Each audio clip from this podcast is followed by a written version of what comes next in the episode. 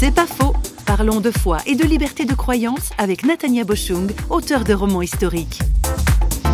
Y a certains points communs entre l'Europe à l'époque, l'Empire romain, et notre époque.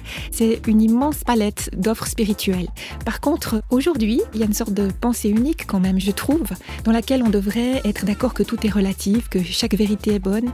Et donc, quand on professe une certitude en disant, eh bien, pour moi, il y a un Dieu unique, bien sûr, on va pas risquer euh, la reine, les lions ou la prison, mais très souvent l'incompréhension. Et là, je pense qu'il y a un point commun aussi qui nous touche aujourd'hui et qui était absent pendant tout le Moyen Âge et les siècles passés, puisque petit à petit, l'Église avait pris une place de religion, d'État. Alors quelque part, moi j'apprécie qu'il y ait à nouveau cette liberté parce que pour moi la foi est fondamentalement personnelle. Je pense que c'est bien que chacun puisse choisir et je suis heureuse qu'on ait encore cette liberté dans notre pays, ce qui n'est pas le cas partout dans le monde.